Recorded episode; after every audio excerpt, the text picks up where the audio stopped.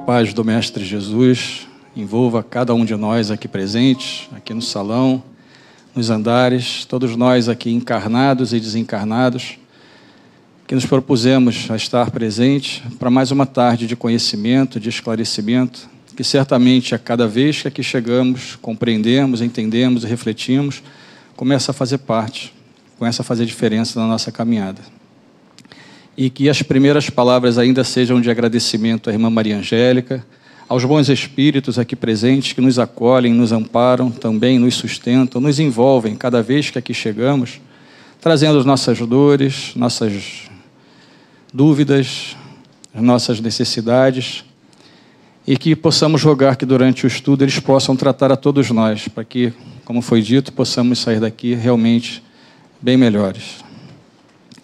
Boa tarde a todos.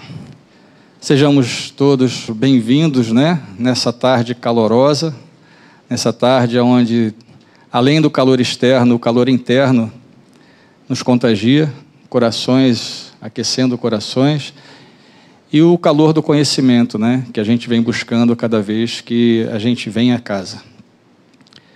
O tema de hoje é do Livro dos Espíritos, que vai da questão 499 a 510, que está no meio do capítulo é, dos anjos guardiães, os nossos espíritos protetores. Né? Então, a gente vai estar tá vendo isso porque Kardec tem essa preocupação. Todos nós, quando fomos, fomos criados, fomos criados simples e ignorantes, conforme todos que estudamos a doutrina espírita já sabemos e temos uma destinação que é a nossa perfeição relativa, o caminho da felicidade que tanto buscamos.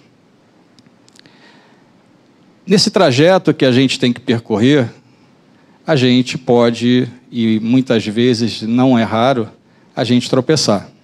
Né? Haja vista a nossa encarnação hoje, quantos equívocos nós já cometemos, quantas interpretações equivocadas, quantas vezes nos deixamos levar pelas questões, muitas vezes, materiais. E se hoje nós estamos na melhor época da nossa encarnação, da nossa encarnação, da nossa vida como espírito, imagina como foi difícil desde lá do início e ainda é difícil até hoje, né? Porque os apelos são muito grandes, as quedas elas são muito prováveis.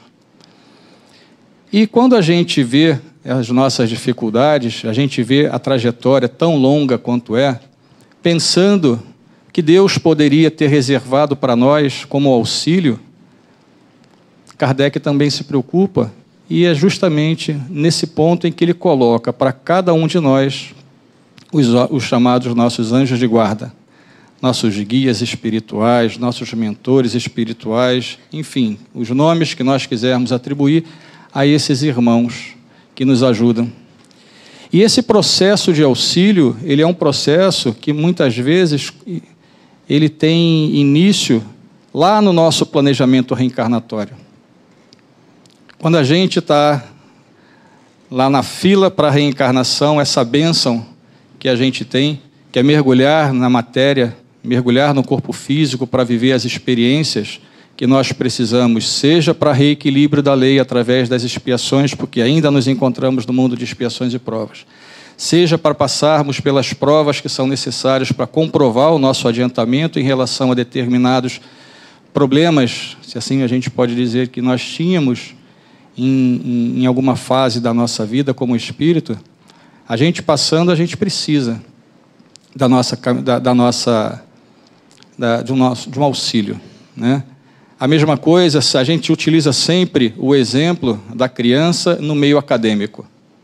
Não adianta a gente querer colocar, por exemplo, uma criança com um professor de astronomia para poder fazer com que passe para ele o conhecimento, porque o conhecimento dele é muito elevado. Então é dado o que para ele? Aquele tutor, aquela pessoa que possa ensiná-lo de acordo com a capacidade que ele tem de de aprendizado.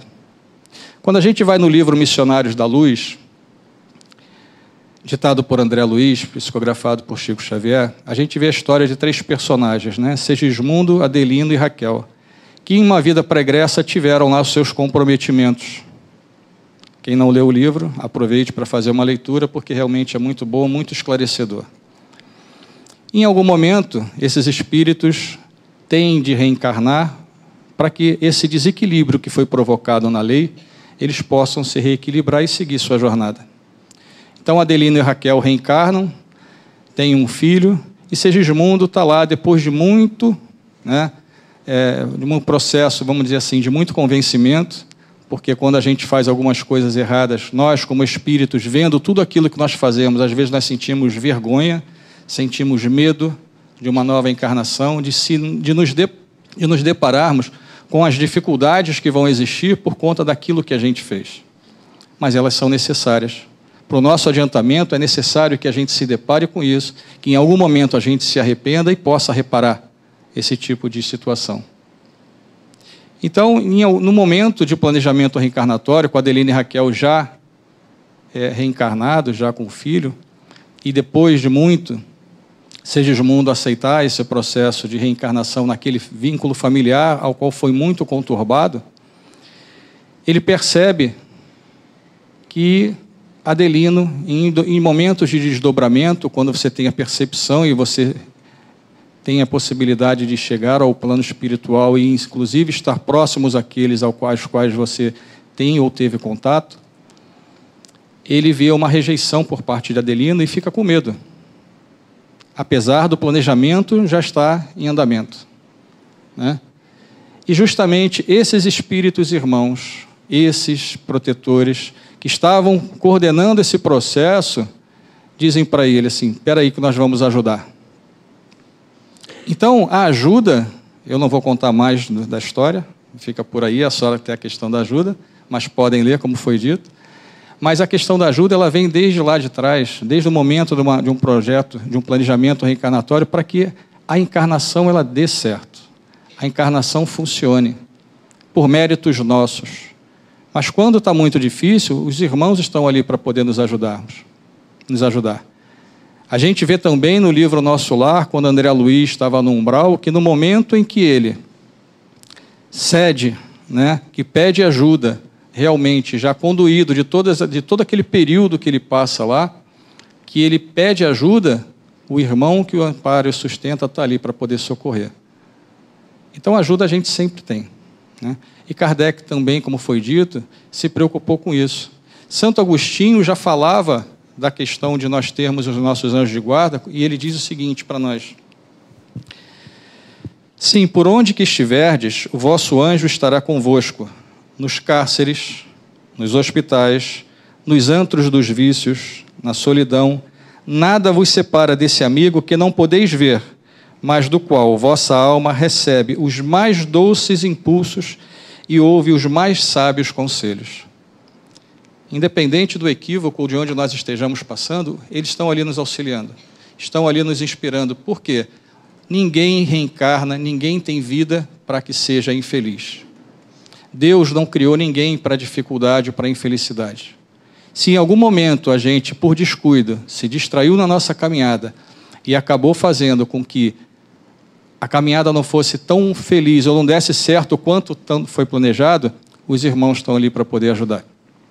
E se a gente ainda perpetra no vício, nas dificuldades, a gente reencarnação após reencarnação, a gente ainda continua dando errado, eles continuam do nosso lado, porque é o objetivo fazer com que algo, aconteça que nos faça despertar como espíritos para que ele possa, para que a gente possa tomar um novo rumo. Na questão 499, Kardec fala, pergunta aos espíritos: O espírito protetor está constantemente com o seu protegido? Não haverá alguma circunstância em que, sem abandoná-lo, ele o perca de vista? E a pergunta é muito pertinente porque a gente vê as dificuldades que a gente passa, a gente às vezes fala assim: cadê o meu mentor? Cadê meu anjo de guarda? Estou passando dificuldade, ou então, se a gente acha que ele está perto de nós e a dificuldade está existindo, a gente manda uma cartinha para Deus e fala: dá para trocar? Porque está ruim, esse daí não é tão bom quanto devia ser. que a dificuldade existe, eu estou pedindo aí uma substituição porque não está funcionando. O jogo não está fluindo bem. Né? Mas eles estão sempre ao nosso lado, mas não interferem naquilo que a gente faz. Eles normalmente eles nos inspiram, nos orientam.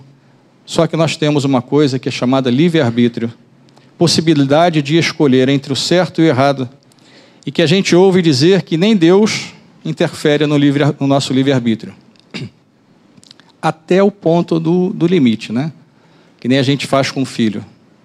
A gente deixa o filho seguir a vida dele, a gente vai orientando, essa é a nossa função, vai orientando. Quando ele está no caminho que a gente está vendo que não está errado, a gente vai lá e fala para ele, ó, não vai por aí, e deixa com que ele vá seguindo. Agimos exatamente como os nossos mentores agem conosco. Vão nos inspirando as melhores decisões, as melhores escolhas, mas quem realmente, eles inspiram, mas quem realmente vai decidir o que é certo, o que é errado, o que deve fazer, o que não deve fazer, somos cada um de nós. E aí a gente fica pensando, pô, mas por que então ele está vendo que eu estou fazendo a coisa errada e não se manifesta? Justamente porque quem tem que aprender com a experiência? É ele que já é moralmente mais evoluído do que nós, porque a gente nunca vai ter um anjo de guarda, um protetor que saiba menos que a gente. Que seja mais capaz, que seja menos capaz do que nós. Da mesma coisa na escola, nenhum aluno vai entrar para poder o professor não saber nada, não ter o que ensinar. Todos nós desejamos aprender, todos nós desejamos progredir, melhorar, e na nossa encarnação é a mesma coisa. Então, se ele sabe mais e está vendo que a gente está tá passando por alguma dificuldade, por que ele não intervém? Porque Deus é misericórdia e amor. Porque eles entendem a nossa necessidade de aprendizado. Jesus, quando trouxe para nós todo o seu evangelho, em momento nenhum ele violentou nenhuma consciência, dizendo o que a gente devia fazer. Jesus orientou todos nós, mostrando o que era correto, dizendo: olha, isso que você fez não é o correto, mas sem julgar, apenas mostrando, e dizendo sempre: olha, vai e não faz de novo. Ou então dizendo: olha, o que você fez, fez por mérito próprio. Quando dizia, por exemplo, que a sua fé te curou.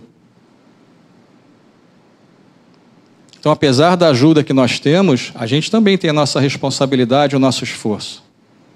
Então, se alguém estiver pensando em mandar uma cartinha para Deus para substituir o anjo de guarda, por favor, né?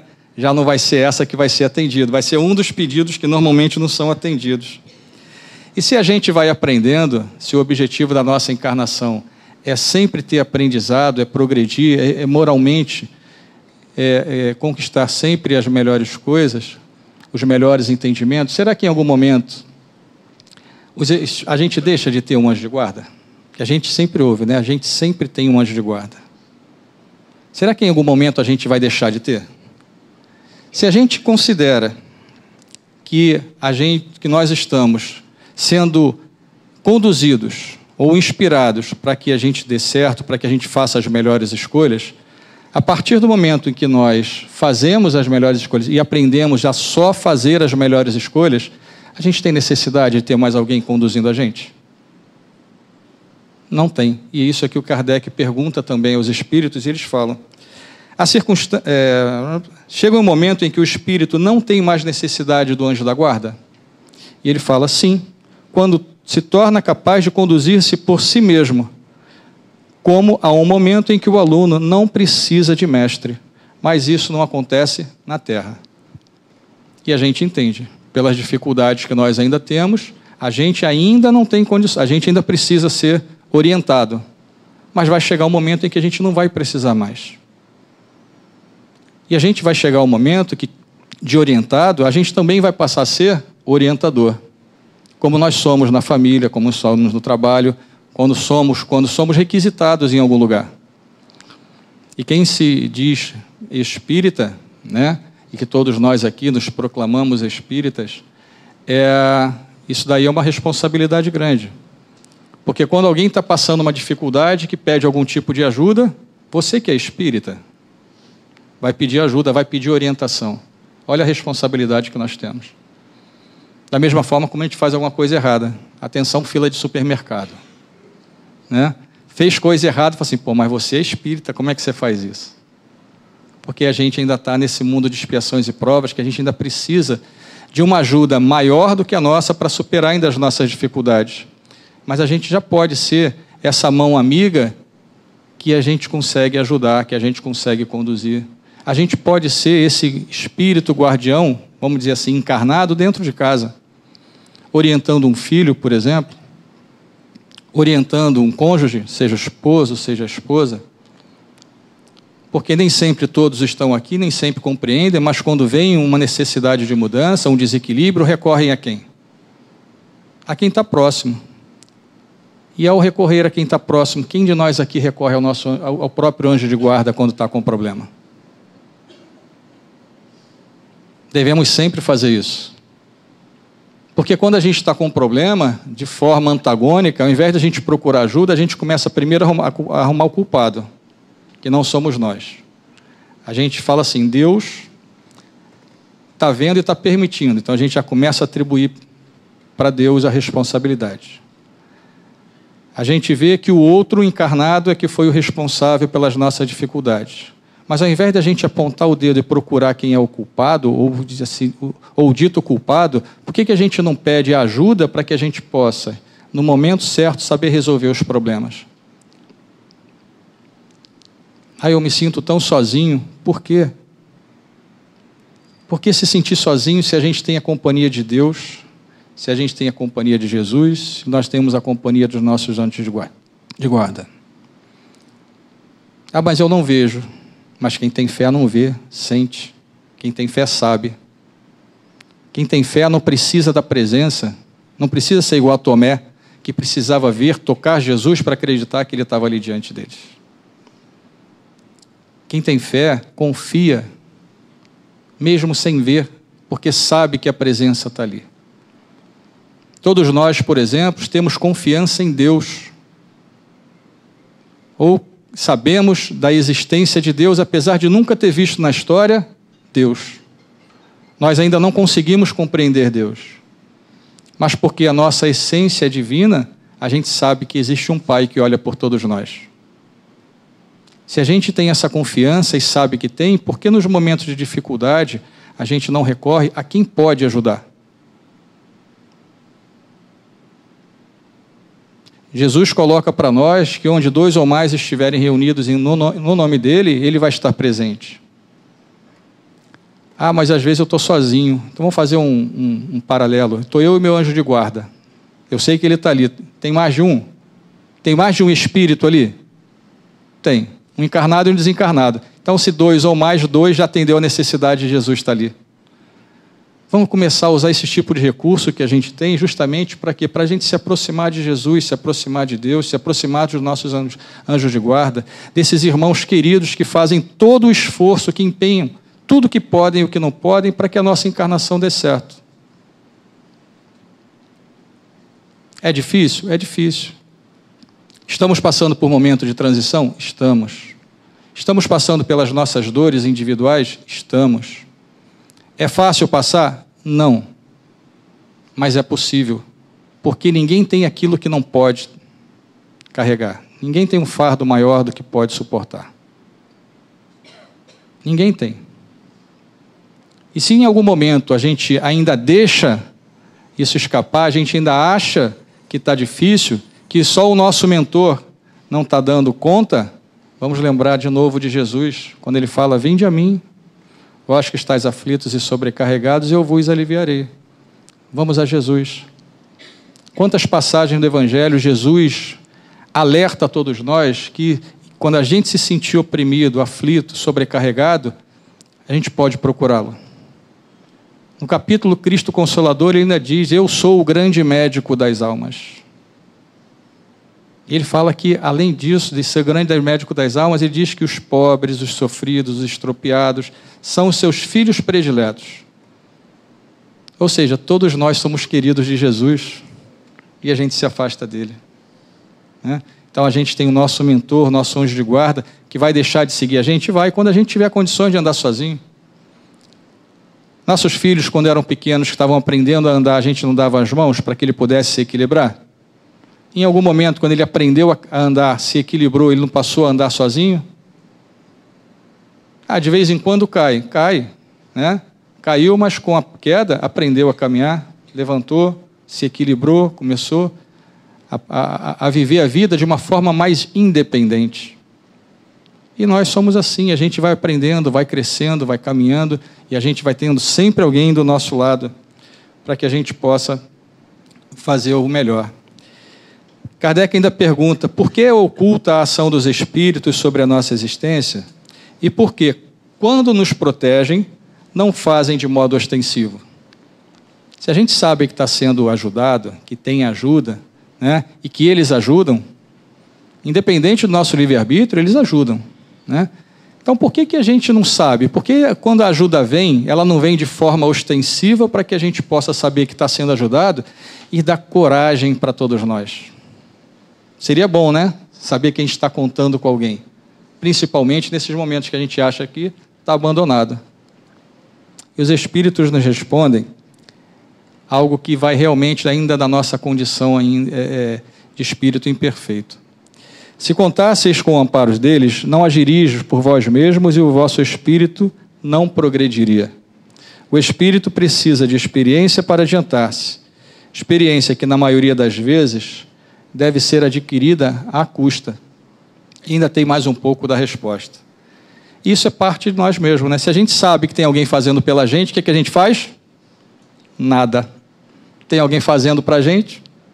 A gente se acomoda, se eu estou passando por dificuldade, tem alguém que pode me ajudar a resolver a dificuldade, eu vou me movimentar para quê? Ainda mais sabendo que a condição de solução para ele é maior do que para mim.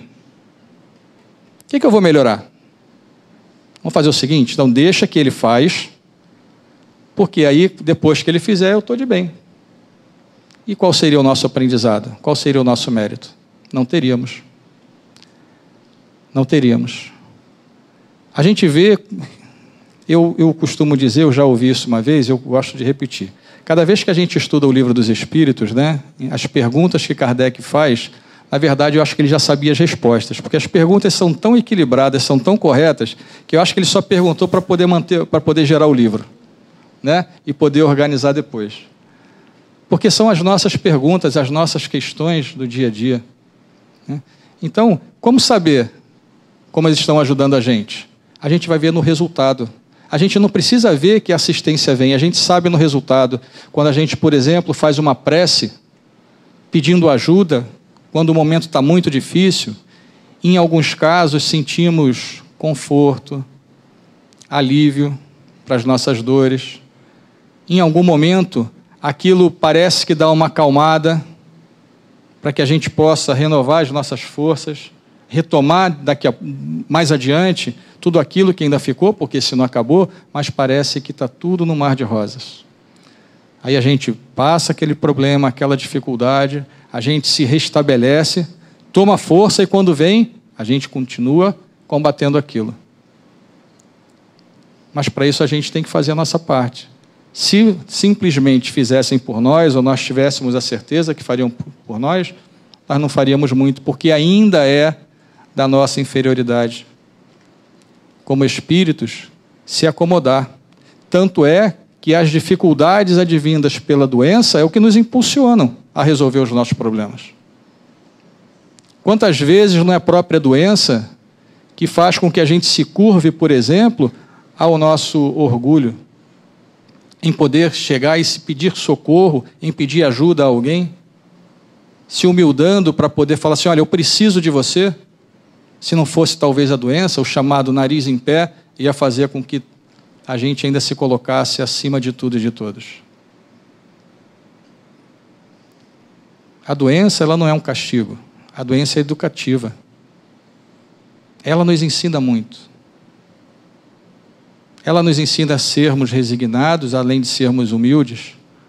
Ela nos ensina que devemos confiar em Deus, porque se Deus é amor e nada, absolutamente nada acontece sem a vontade, sem a permissão de Deus, Se nós estamos passando por uma dificuldade, essa dificuldade ela tem uma razão de ser, e se Deus é justo, como consta no Evangelho, justa é essa razão.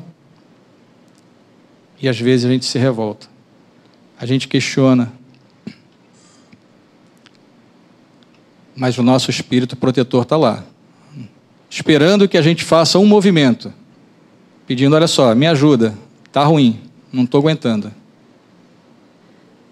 Tenho certeza, porque isso já aconteceu, a gente tem vários relatos de, de, de, amigos, de pessoas, inclusive a gente pode citar, né, que todos nós que estamos vivenciando as experiências físicas, quando a gente recorre a Deus, independente da crença religiosa, quando o pedido, o, socorro, o pedido de socorro ele é sincero, é de coração, todos nós, em algum momento, a gente sabe que recebeu ajuda. Kardec ainda pergunta o seguinte: o espírito protetor que consegue trazer ao bom caminho o seu protegido lucra algum bem com isso? Porque ele não está ali só para proteger, né? ele está ali para poder orientar. E quando a gente está se desviando e ele consegue nos intuir nessa escolha que a gente possa fazer a uma boa escolha, e a gente faz, isso daí para ele é bom? E ele diz que é um mérito que lhe será levado em conta para que seu progresso, para que, para que seja, para que seu progresso seja sua felicidade. Sente-se feliz quando vê que os seus esforços são bem-sucedidos. É uma vitória para ele, assim como um professor se sente vitorioso pelo sucesso do seu aluno. Ele fica feliz quando, ele, quando eles inspiram boas coisas e nós fazemos as melhores escolhas. Porque essa é uma tarefa que foi assumida por eles. E esse processo de, de proteção, ele é tão grande, ele é tão intenso, que a gente conta com os nossos mentores, nossos anjos, nossos guias espirituais nas nossas, nas nossas encarnações, mas nós contamos com benfeitores espirituais que nos acompanham durante várias encarnações. É aquele que muitas vezes planeja lá atrás uma encarnação e fica com a gente, acompanhando as nossas várias encarnações, para que vê para ver se, tutelado por ele, orientado, né, se a gente está dando certo. Aí a gente acorda de manhã, despertador já no, no limite da, do, das nossas atividades diárias. Aí a gente não lembra nem de falar assim: bom dia, mentor. Bom dia, meu anjo guarda. Quando chega de noite, meu anjo guarda, obrigado aí, viu? Valeu pelo dia. Porque a gente não sabe o quanto eles nos livram das dificuldades, dos perigos do dia. Mas eles estão ali do nosso lado, porque é tarefa deles. E a gente não lembra deles. Então, às vezes, chegar de noite, obrigado pelo dia, viu? Não sei o que aconteceu, mas o dia foi bom. Se tinha alguma coisa que poderia prejudicar o meu dia, obrigado por ter me ajudado. A gratidão é uma das formas mais louváveis de nós levarmos luz, levarmos energia positiva para aquele ao qual nós nos dirigimos. E a gratidão, muitas vezes, nós deixamos de ter para com o outro, mesmo que seja, logicamente, o espírito encarnado, desencarnado. A gente ainda tem que parar com essa questão de que o espírito, uma pessoa morreu, aí ela foge ao nosso contato. Muito pelo contrário, está muito próxima de nós. Os nossos anjos de guarda estão muito próximos de nós. Então a gente pode estabelecer esse contato com eles. Kardec ainda pergunta, em relação ao espírito protetor, né, já que ele fica feliz quando a gente faz o bem, ele fala assim: e é responsável quando não consegue bons resultados? E os espíritos respondem: não, pois fez o que dependia dele. Cada vez que eles empenham todos os esforços para que dê certo, e como eles são moralmente, né, espiritualmente mais elevados que nós, tudo que eles vão fazer vai ser sempre ao nosso favor. A gente não pode confundir com a influência que a gente tem dos espíritos inferiores pela brecha que nós damos pela nossa inferioridade. Isso é uma coisa. A gente se liga aos espíritos inferiores muitas vezes mistificadores, aqueles bagunceiros, porque a gente se liga vibracionalmente a eles. Não é esse tipo de influência. É a influência daquele que protege. E quando a gente faz alguma coisa errada, não foi por culpa dele. Foi por culpa da nossa própria escolha. Mas ele faz o que pode. Porque, como ele já compreende, já tem uma ascensão moral em relação a nós, sempre vai fazer coisa boa, sempre vai sugerir coisa boa. Coisa boa. Kardec ainda pergunta: o espírito protetor que vê seu protegido seguir o mau caminho, apesar dos conselhos que lhe dá, sofre com isso? Esse fato não constitui motivo de perturbação para sua felicidade, ou seja, para o espírito protetor? E complementando, né, até com o que foi, nós falamos, em relação com o erro, ele sofre com os erros do seu protegido e os lamenta, embora essa aflição nada tenha de angústias da paternidade terrena. Ele sofre, mas ele não fica angustiado, porque ele sabe da nossa condição. E ele sabe que ele fez, o que podia, para poder nos influenciar sempre nas melhores escolhas. Ele ainda complementa, porque ele sabe que há remédio para o mal e o que não se faz hoje, amanhã se fará. Então, apesar das escolhas equivocadas, o que ainda não foi possível ser feito hoje vai ser feito depois. O despertamento de cada um de nós vai ocorrer mais adiante. Mas isso não é culpa do nosso anjo de guarda, como a gente costuma dizer, né? Ah, você não me protegeu, protege. Ah, você não me orientou, orienta a gente que, quando vem a resposta, quando vem a solução, não era bem isso que eu queria, então eu vou fazer diferente. Que a gente é rebelde. A gente não aceita muitas vezes aquilo que vem como resposta. Ou então nós somos imediatistas, está demorando. Se demora, é porque nesse processo que a gente passa, a gente ainda tem que aprender alguma coisa. Por isso que a resposta nunca vem rápido mas ela vem. Senão não teria necessidade da gente ter alguém que nos protegesse, que nos conduzisse, que nos orientasse.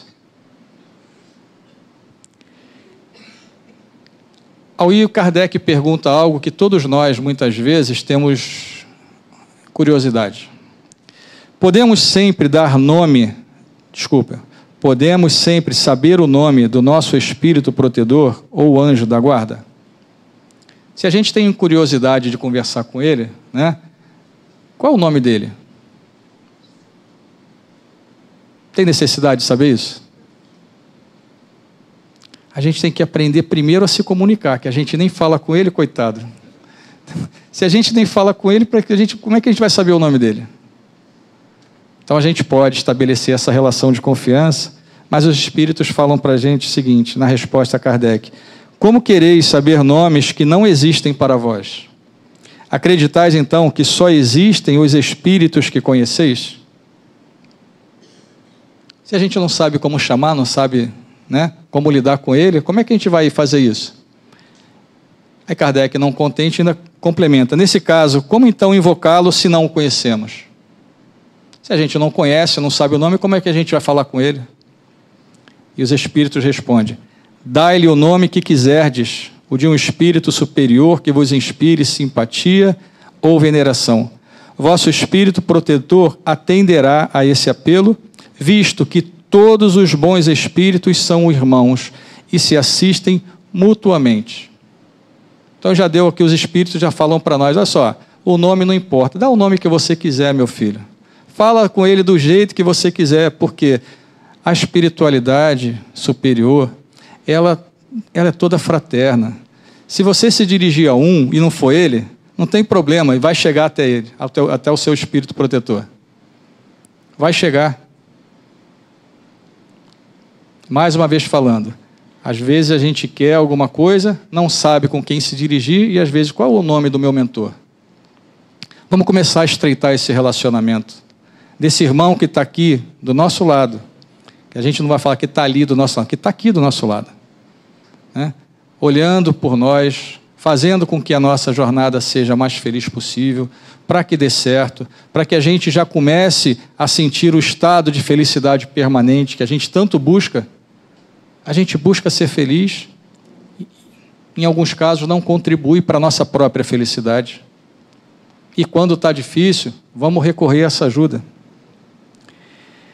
Ainda na questão 505, Kardec pergunta: os espíritos protetores que tomam nomes conhecidos serão, serão sempre, realmente, os das pessoas que tiveram esses nomes?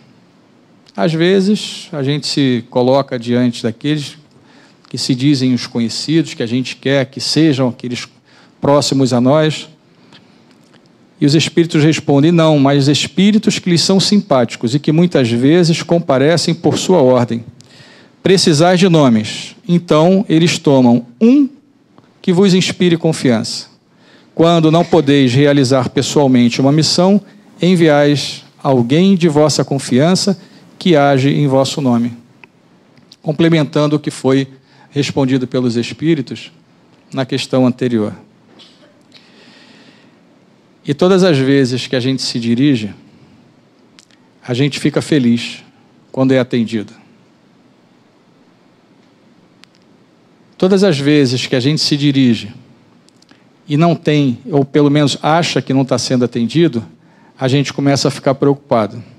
Só que nós, estudando a doutrina espírita, vamos sair daqui tranquilos, sabendo que se a resposta não veio, a gente não está deserdado, a gente não está abandonado, a gente não está largado à própria sorte. A gente está precisando de um pouco mais de perseverança, um pouco mais de resignação, um, às vezes até um pouco mais de atenção. A irmã Maria Angélica diz que muitas vezes nós rogamos ajuda para ela, nossa querida e doce irmã. E quando ela ajuda, a gente está distraído e não vê a resposta. Acreditem.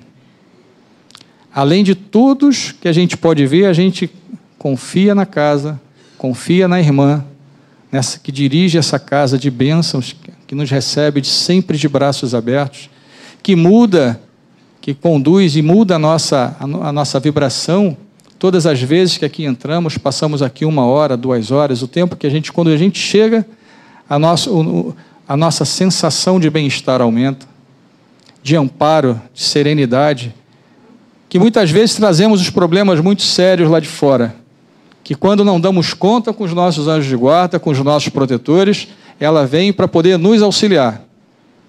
E quando ela tem a resposta para todos nós, nós estamos de ouvidos fechados de olhos fechados e não damos atenção para ela.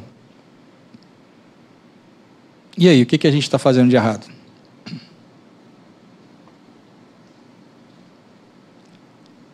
Então vamos ser mais atentos, estarmos mais atentos, para que a gente possa passar com segurança, com alegria, sabendo que o amparo que nos é dado é todo o amparo para que a jornada dê certo. Kardec ainda pergunta, na questão 506, quando estivermos na vida espiritual, reconheceremos o nosso espírito protetor? E os espíritos respondem. É, me perdi aqui, cadê? Ih, cadê a pergunta?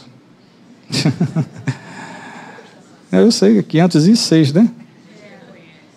Ah, sim, está aqui. sumiu a resposta. Quando estivermos, ele, ele responde: Sim, pois não raro já o conhecis antes da vossa encarnação. Se ele é um das, daqueles que aceita a tarefa, né, que, está, que está conosco, que está ali do nosso lado, que aceitou essa tarefa antes, a gente já o conhecia. Então, quando a gente retornar ao plano espiritual, a gente vai poder reconhecê-lo? Vai. Esse irmão querido, que passou ao nosso lado o tempo todo da nossa encarnação antes dela, durante e após. Vamos reconhecê-lo, seremos aqueles amigos fraternos que se reconhecerão depois de uma longa viagem, em que poderemos nos abraçar, poderemos fazer a contabilidade daquilo que foi feito durante o período de viagem, ver o que deu certo, ver o que deu errado quem sabe já fala assim, bom, já o que deu errado, deixa eu já começar a programar desde já a minha próxima viagem, independente de quando ela ocorra. Mas se eu começo a programar, eu já começo no plano espiritual também a fazer com que ela dê certo, porque eu vou aprendendo no plano espiritual, eu também vou me desenvolvendo no plano espiritual e nós temos aqueles que, que vão nos tutelar no plano espiritual também. Vão ser os nossos tutores lá. Os espíritos que se achavam em boas condições ao deixarem a terra podem sempre proteger os que lhes são caros e que lhes sobrevivem, ou seja, aqueles que nos antecipam ao retorno ao plano espiritual. Eles podem nos proteger, já que nós ainda ficamos assim, aqui, encarnados? E os espíritos respondem: seu poder é mais ou menos restrito. A situação em que se encontram nem sempre lhe permite, lhe permite inteira liberdade de ação. Então, eles podem nos ajudar? Podem. Se eles tiverem condições para isso, podem. Nem sempre tem essa possibilidade. Mas tudo é levado em conta. Até às vezes, nas dificuldades que nós temos, aquele que não é tão evoluído, não é tão elevado, pode ajudar para que a gente possa despertar. Então, eles estão ali para poder nos ajudar, nos amparar, nos dar a paz, o equilíbrio que nós tanto buscamos. Que cada vez mais a gente possa conversar com os nossos anjos de guarda, com os nossos mentores, que nós possamos cada vez mais apertar esses nós de fraternidade, de confiança, de bom ânimo, que eles têm conosco porque cada vez mais que nós fazemos isso, almas afins se buscam na eternidade. Se nessa encarnação ainda ele não pôde estar conosco por algum motivo, em outra encarnação ele pode estar. Fora das encarnações nos encontramos. Durante a encarnação em desdobramentos podemos nos visitar. Papéis que são trocados entre espírito protetor, entre protetor e protegido Quantas oportunidades que nós temos. Então, sabendo disso, que a gente possa cada vez fazer mais, melhor, possamos fazer com confiança, com coragem, possamos acreditar em cada um desses irmãos que estão ao nosso lado para poder nos ajudar e que a gente possa, ao despertar, falar: Bom dia, meu anjo guarda. Bom dia, meu mentor. Bom dia, meu amigo. E de noite, ao dormir, possamos falar: Obrigado, meu amigo. Muito obrigado por tudo que você fez por mim no dia de hoje. Que Jesus nos abençoe, nos proteja, continue nos envolvendo no seu amor, na sua paz, nesses momentos que nós tanto precisamos, ouvindo sempre o que Mestre deixou para todos nós quando ele fala: A minha paz vos deixo, a minha paz vos dou, não vou lá dou como o mundo a dá.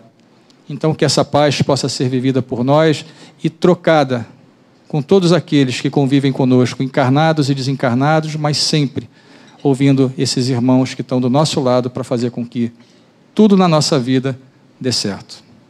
Que Deus nos abençoe.